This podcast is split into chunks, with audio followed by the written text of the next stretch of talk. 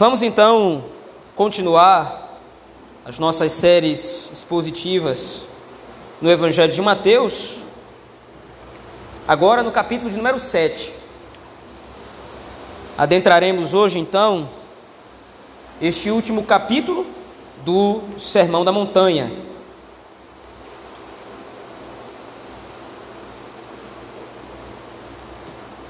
Evangelho segundo escreveu Mateus, capítulo de número 7, versos de 1 a 6.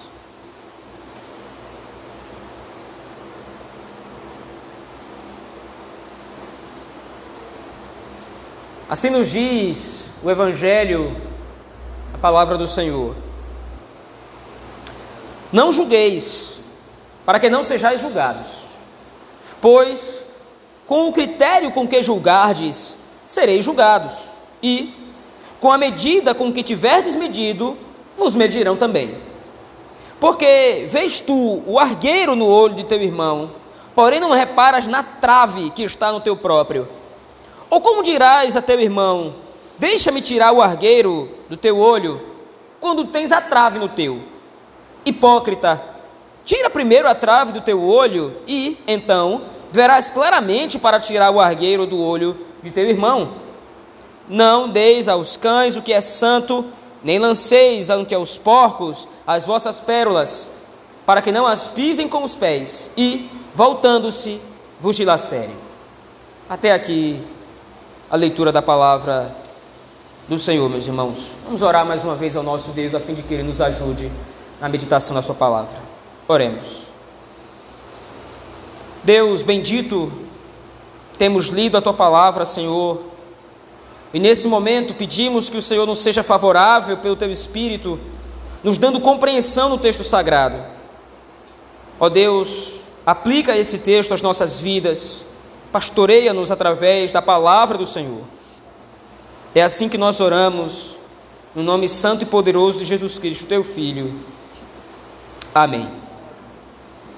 Meus irmãos, como disse anteriormente, nós estamos agora entrando neste último capítulo, nesta última sessão maior do Evangelho de Mateus, especificamente sermão, no Sermão da Montanha ou no Sermão do Monte. Então, entrando nesse último capítulo, que são três, né, no capítulo 5, 6 e 7, é necessário que nós, e é proveitoso que nós façamos todo um lembrete ou que nós rememoremos os assuntos que foram tratados anteriormente.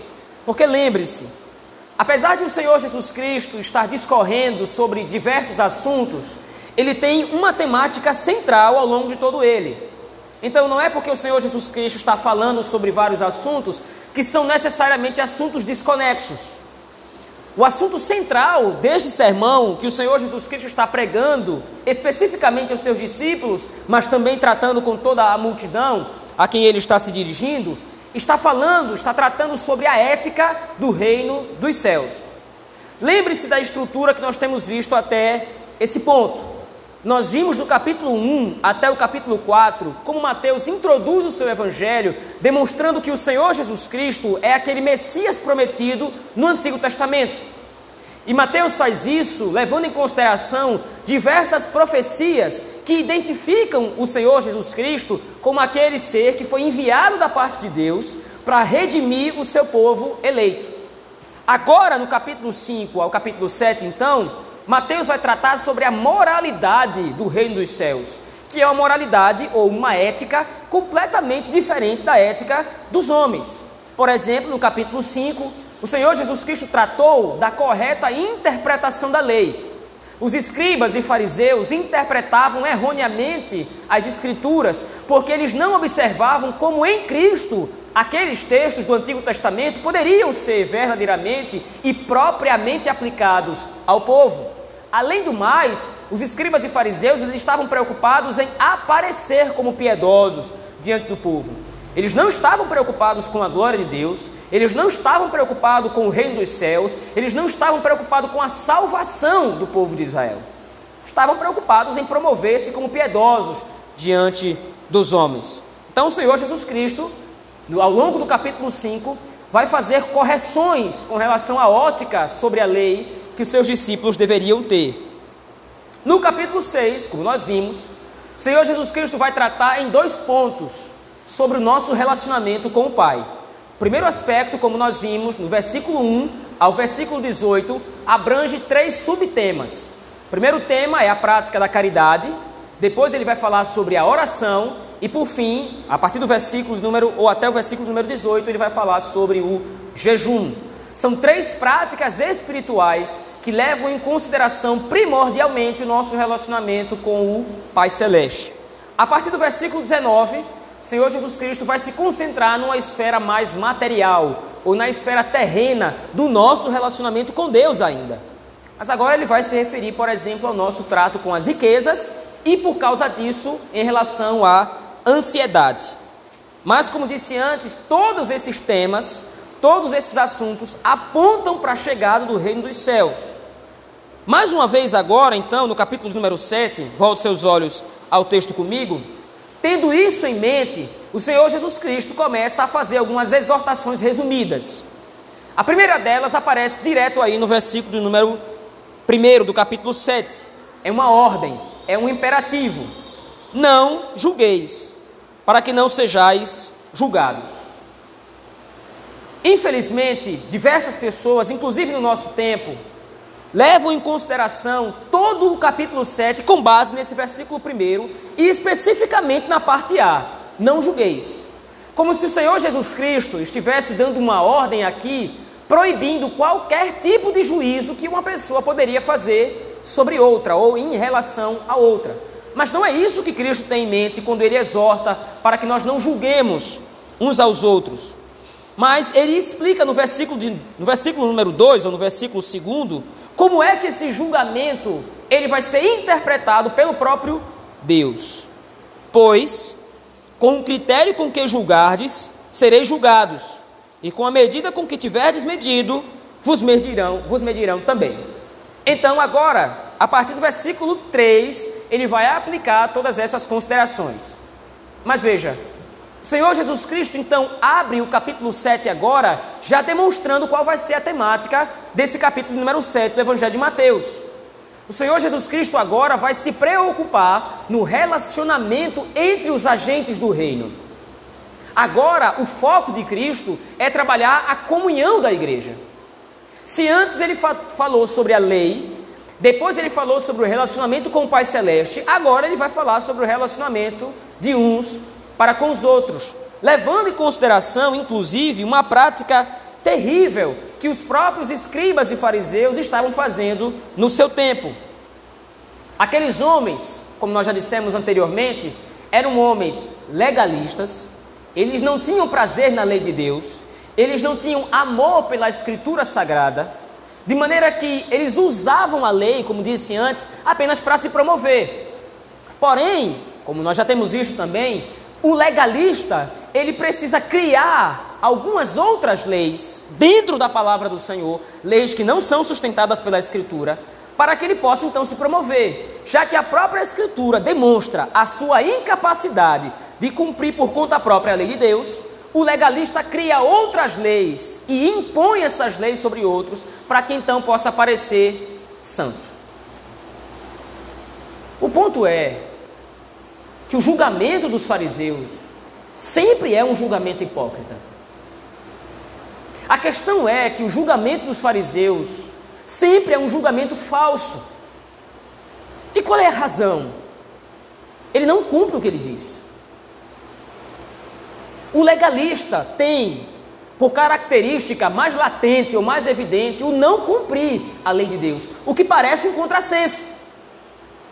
Nós temos a ideia, muitas vezes, de que o legalista é aquele que anda a risca em cima da lei, cumpre perfeitamente a escritura, não tem nenhum tipo de imperfeição, nenhum tipo de falha. Mas, como o Senhor Jesus Cristo já havia dito, os fariseus não estão se importando com a lei conforme ela deve ser corretamente interpretada.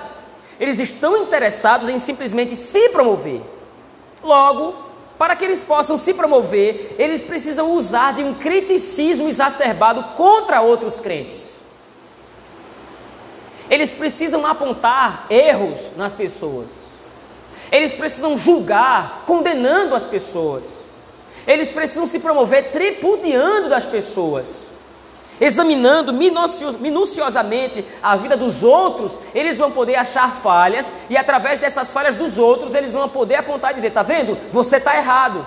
Você é um pecador. Você é indigno. Você é um transgressor." E através desse apontamento, os escribas e fariseus estavam se promovendo. Mas veja, Senhor Jesus Cristo, agora, a partir do versículo 3, chama atenção para uma realidade muito simples. Por que vês tu o argueiro no olho de teu irmão, porém não reparas na trave que está no teu próprio? As críticas dos escribas e fariseus com relação a outras pessoas, as críticas dos hipócritas, era sempre por algo pequeno. O argueiro, aqui a que o Senhor Jesus Cristo se refere, era uma lasca de madeira pequena, geralmente o que nós conhecemos como farpa. Então o Senhor Jesus Cristo agora vai fazer uma comparação nesse sentido. O escriba, o fariseu, o hipócrita, o legalista, ele não repara na farpa, ou ele repara, melhor dizendo, na farpa que está no olho do irmão ou no olho do próximo, ignorando completamente, agora ele fala, a trave que está no seu próprio olho. A trave geralmente era o pilar de sustentação de uma casa. As casas geralmente feitas de madeira tinham no centro da casa então um pilar enorme, que era chamado de trave. Ou no texto grego original era chamado de trave. Então agora o Senhor Jesus Cristo faz a comparação entre, dois, entre esses dois objetos. Existe uma pequena farpa no olho do teu irmão que te incomoda mais do que a trave enorme que está entranhada no teu próprio olho? Você sempre está preocupado em apontar, em criticar, em reprovar e em julgar pequenos erros ou pequenos equívocos que o seu irmão comete. Mas você não está preocupado nos grandes e terríveis pecados, nas iniquidades odiosas que você comete ao longo da sua própria vida?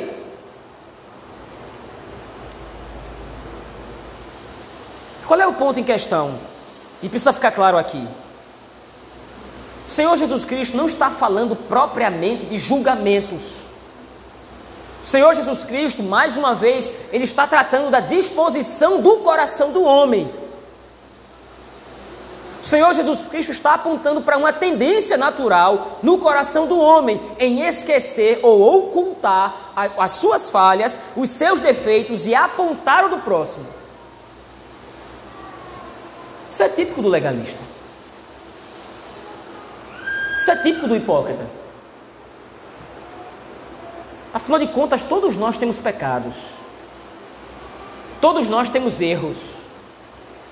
Mas você quer uma forma melhor de esconder os seus pecados e os seus erros do que apontando do outro? É muito mais simples. É muito mais fácil. Você não precisa tratar os seus pecados. Você não precisa tratar os seus erros. Você não precisa tratar as suas, as suas transgressões, é só você ignorar, levando em consideração o que o outro faz. Mas veja, o ponto em questão é o relacionamento entre os agentes do reino. Como é que eu vou enxergar o meu irmão? Como é que eu vou enxergar o meu próximo? Veja, o Senhor Jesus Cristo não impede que nós exortemos ou que nós nos exortemos uns aos outros. Veja aí, no versículo número 4, no versículo número 4 Versículo 4 e 5. Ou como dirás a teu irmão: Deixa-me tirar o argueiro do teu olho quando tens a trave no teu?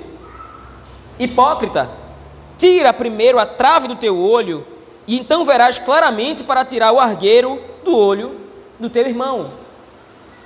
É muito simples a lógica. Trate primeiro a sua vida,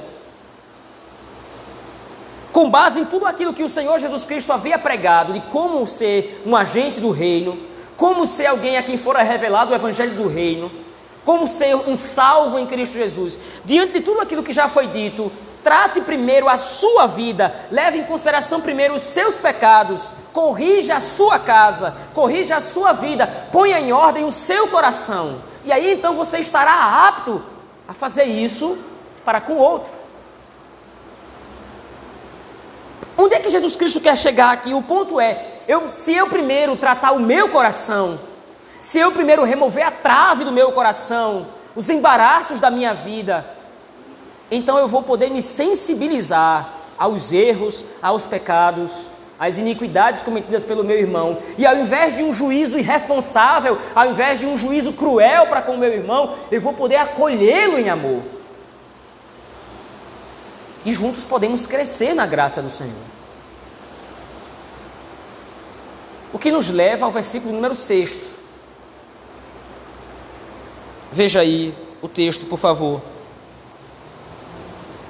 Não deis aos cães o que é santo, nem lanceis ante os porcos as vossas pérolas, para que não as pisem com os pés e voltando se vos dilacerem. O agente do reino, aquele que foi salvo pelo Senhor Jesus Cristo, ele está tão profundamente ligado a Cristo que automaticamente ele está profundamente ligado ao seu irmão. Nós temos dito isso aqui reiteradamente, e mais uma vez torno a repetir. O Senhor Jesus Cristo não veio por pessoas individuais. Ele não veio por indivíduos particulares. O Senhor Jesus Cristo sacrificou-se por um povo. De maneira que, estando unido a Cristo, nós estamos intrinsecamente e espiritualmente unidos uns aos outros. Então a ordem do Senhor Jesus Cristo não é que eu não julgue o meu irmão, não é que eu não exorte o meu irmão, mas que eu faça isso, em primeiro lugar, não de maneira hipócrita, não de maneira fingida, mas em amor, buscando ganhar o meu irmão, que é a mesma lógica com a qual o Senhor Jesus Cristo vai tratar no capítulo de número 18 de Mateus. Veja, abra lá a sua Bíblia, por favor, naquele texto, para que nós vejamos esse paralelo. Evangelho de Mateus, capítulo 18, a partir do versículo 15. Agora aqui nós temos um exemplo de alguém que retirou a trave do seu olho e agora deve então retirar o argueiro do olho do irmão. Se teu irmão pecar contra ti, vai arguí-lo entre ti e ele só. Se ele te ouvir, ganhaste a teu irmão. Se porém não te ouvir, Toma ainda contigo uma ou duas pessoas, para que, pelo depoimento de duas ou três testemunhas, toda a palavra se estabeleça. Se ele não os atender, dize-o à igreja. E se recusar ouvir também a igreja, considera-o como gentil e publicano. Veja, esse texto ele também é muitas vezes mal interpretado, porque o Senhor Jesus Cristo aqui ele não está simplesmente dando três passos para a disciplina na igreja ele está demonstrando como alguém deve ser misericordioso para com o irmão. Antes de se dirigir direto à igreja, ou antes de considerá-lo como gentil e publicano, há um passo a passo de como a misericórdia cristã, de como a igreja do Senhor age para com o irmão que está de repente cometendo algum tipo de pecado. A disposição do nosso coração em relação a um faltoso, um ao irmão pecador, não é atirar pedras, não é condená-lo, mas é acolhê-lo e tratá-lo. Por outro lado, o versículo 6 do capítulo 7 emite juízo contra o resistente em receber a exortação e o conselho de outro irmão. Quem é que o Senhor Jesus Cristo está chamando de cão aqui? Não deis aos cães o que é santo. O Senhor Jesus Cristo caracteriza como cão aqui aquele que está no meio da igreja, mas se recusa a receber o aconselhamento dos irmãos. O Senhor Jesus Cristo, do verso 1 ao 5, ele, ele trabalhou, ele tratou os agentes do reino. Vocês não vão ser hipócritas, vocês não vão ser fingidos, mas em amor, em primeiro lugar, vocês vão santificar a vida de vocês para que vocês possam estar aptos a aconselhar e a ser instrumentos do Espírito Santo na santificação de outros.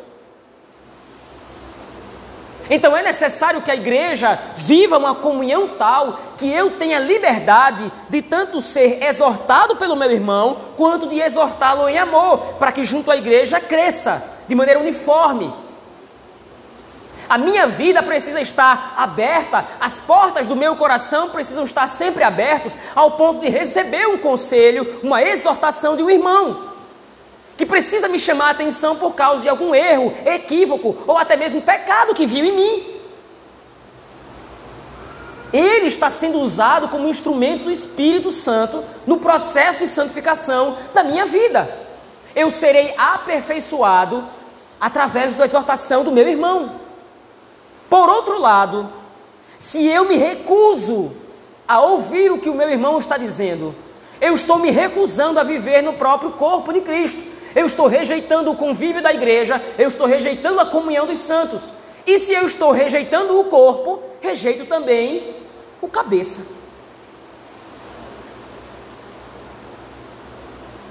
E logo, o Senhor Jesus Cristo vai emitir o juízo aqui. Se você está diante de um impenitente, se você está diante de alguém com o coração endurecido, que não quer se submeter à igreja, em termos de uma exortação na palavra do Senhor, veja, nós não estamos falando aqui de doutrinas humanas, nós não estamos falando aqui de usos e costumes. Ah, isso é pecado, aquilo é pecado. Pecado só pode ser nomeado pecado estando de acordo com a Escritura. Não sou eu que invento pecado para condenar o meu irmão. Eu preciso estar afinado com o que a Escritura me demonstra. Por outro lado, se eu rejeito isso, eu sou inapto a comungar da comunhão dos santos. E aí então a igreja é exortada: não deem aos cães o que é santo, nem deem aos porcos, nem lancem aos porcos as vossas pérolas. A pérola aqui, o que é santo aqui, é a exortação, é o amor, é o aconselhamento, é a palavra de Cristo. Você vai estar lançando o que é valioso para alguém que não dá o mínimo valor para isso. Você vai estar lançando o que é santo a alguém que não está nem aí para isso. Porque ele rejeitou o corpo, ele rejeitou o cabeça. E se rejeitou o cabeça, não faz parte do corpo.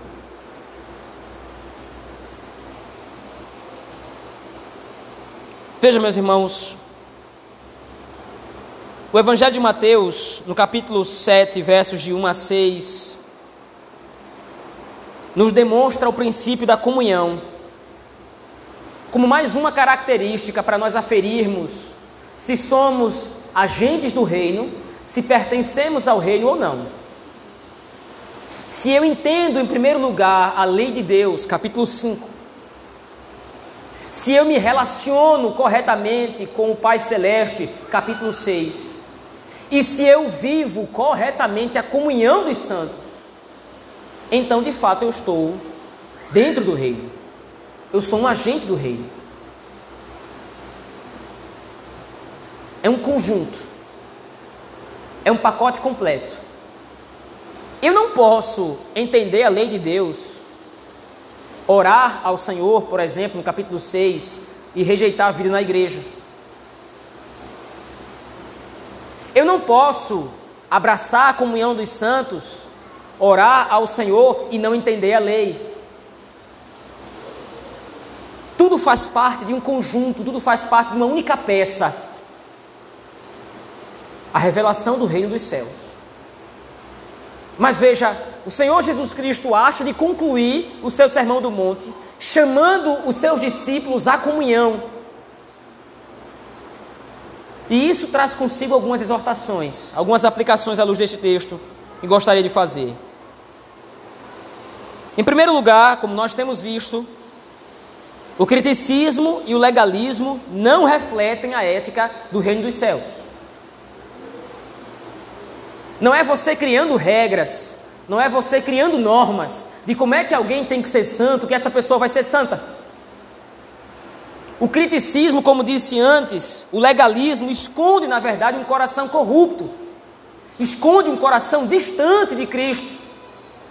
Ele não tem interesse na lei de Deus, ele não tem interesse em glorificar a Cristo, ele tem interesse somente em se, em se promover como santo e como piedoso. E como é que ele faz isso?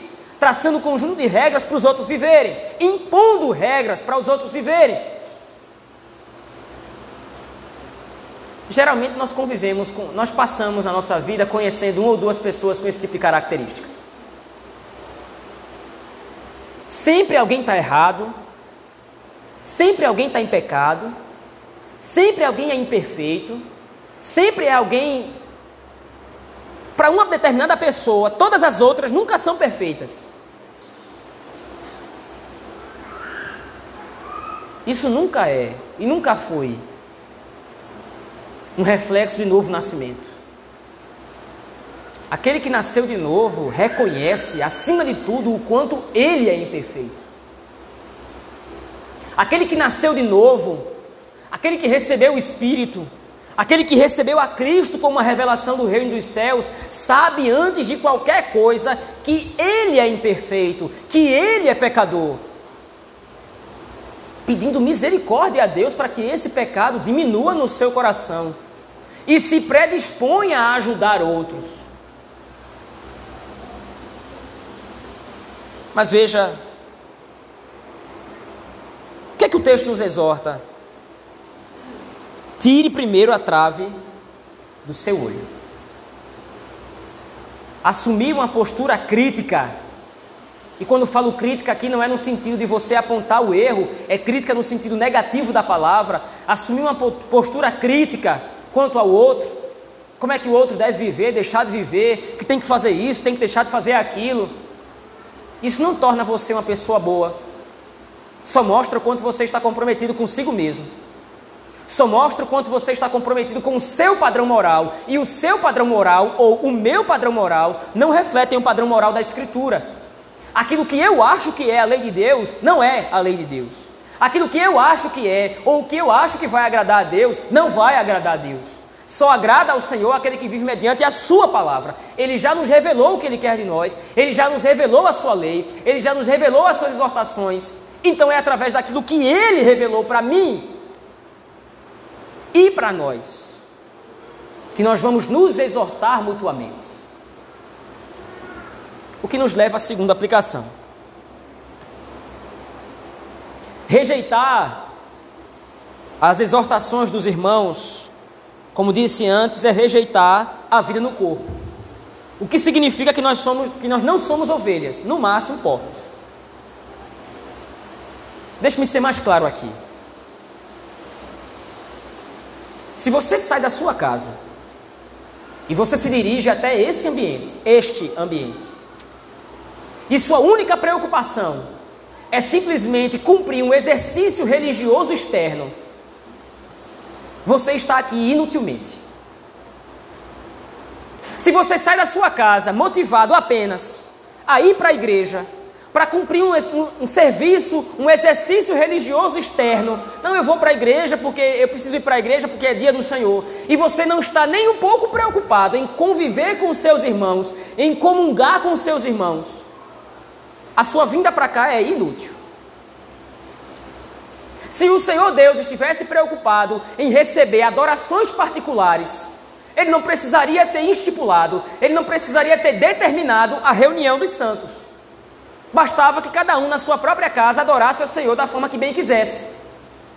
Mas o Senhor determina que todo o povo de Deus, que cada crente individualmente, saia de suas casas no dia do Senhor, no culto público, e venha adorar em conjunto como um corpo, como uma família, ao único e verdadeiro Deus. Se essa não é a compreensão que habita o nosso coração, se essa não é a lógica que habita a nossa mente, de sairmos da nossa casa, da nossa residência, para conjunto com os nossos irmãos adorarmos ao Senhor, a nossa vinda para cá, mais uma vez eu repito, é inútil.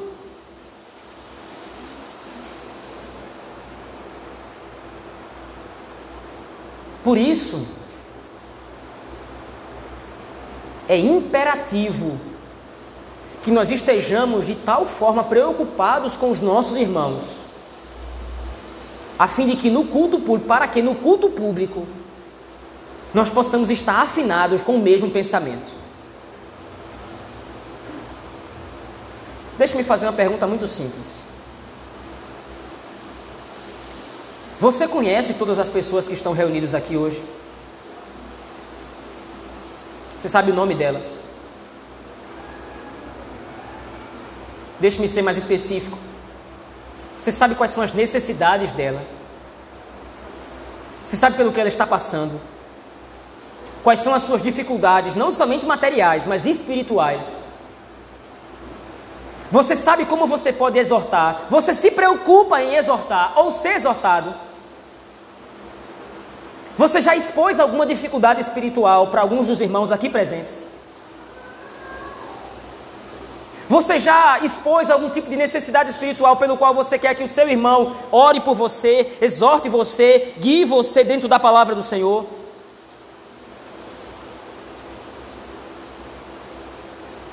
Mais uma vez, se você se dirigiu da sua casa até aqui,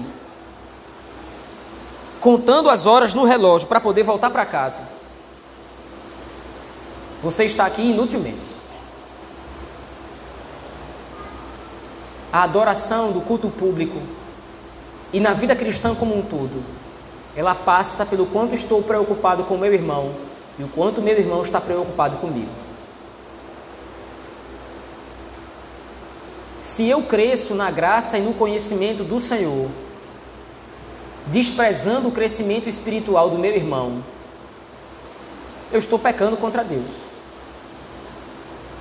Se eu posso dar suporte espiritual ao meu irmão, exortando o meu irmão, aconselhando o meu irmão, vivendo a comunhão dos santos com o meu irmão, não somente no dia do Senhor, mas ao, ao longo da minha vida, se eu posso fazer isso, é o meu dever fazê-lo.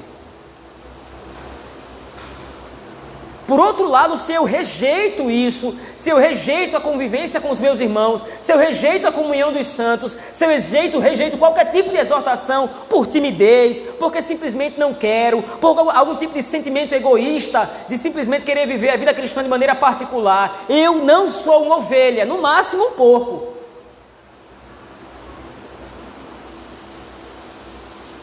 Porque eu estou rejeitando viver a família pela qual o Senhor Deus se sacrificou para redimir. Se meu irmão chega para mim com toda a humildade do mundo e me aponta um erro, e me aponta algum tipo de dificuldade, me aponta algum tipo de pecado, se a, predisposição, a predisposição do meu coração é rejeitar isso porque simplesmente não quero aceitar críticas, você está evidenciando que você não recebeu o reino dos céus em Cristo.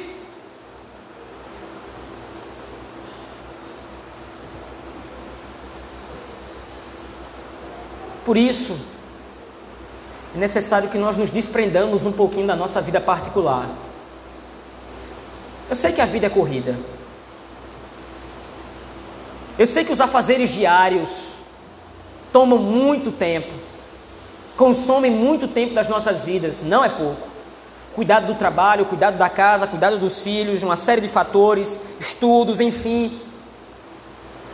Mas não deixe que o amor cristão endureça no seu coração. Ao final do culto, procure seu irmão. Procure saber como ele está. Especialmente procure aquele com quem você não tem tanta intimidade assim. Abra o seu coração para ele. Deixe que ele abra o coração para você. Externalize as suas dificuldades. Já disse isso aqui anteriormente.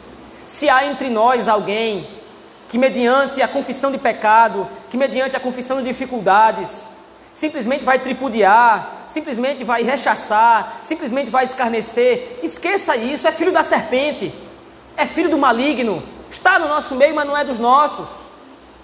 Mas que isso não iniba você de realmente conviver e experimentar a delícia que é a comunhão dos santos. Ou de repente por algum trauma passado, por alguma coisa que viu em outra igreja, em outra situação, não sei. O homem é mau, o homem é perverso e há, de, há realmente diversos falsos testemunhos, há realmente diversas informações, às vezes, que chegam aos nossos ouvidos de escândalos que aconteceram na igreja quando irmãos ignoraram o convívio entre a igreja do Senhor, a comunhão dos santos e maltrataram uns aos outros e brigaram uns com os outros. A gente sabe que isso existe, a gente sabe que isso é verdade. Mas que isso não retire de você a alegria de viver a comunhão com irmãos verdadeiros. Afinal de contas, todos nós estamos doentes. E todos nós precisamos do mesmo remédio. Se talvez pudermos nos ajudar uns aos outros, é possível que a jornada cristã se torne um pouco mais fácil. Mas sozinhos não vamos conseguir. Por isso, meus irmãos, eu concluo aqui dizendo,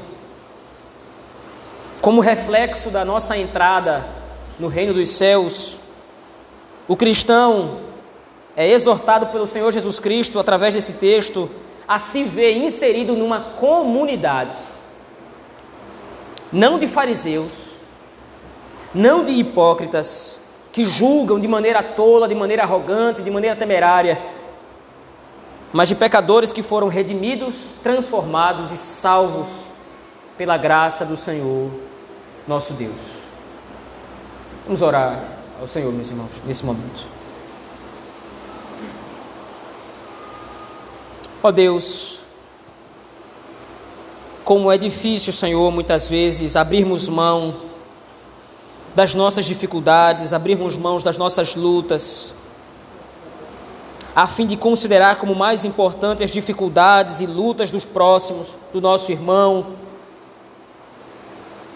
Como é difícil, Senhor Deus, abrir mão do egoísmo do nosso coração, que muitas vezes simplesmente quer se evidenciar como centro.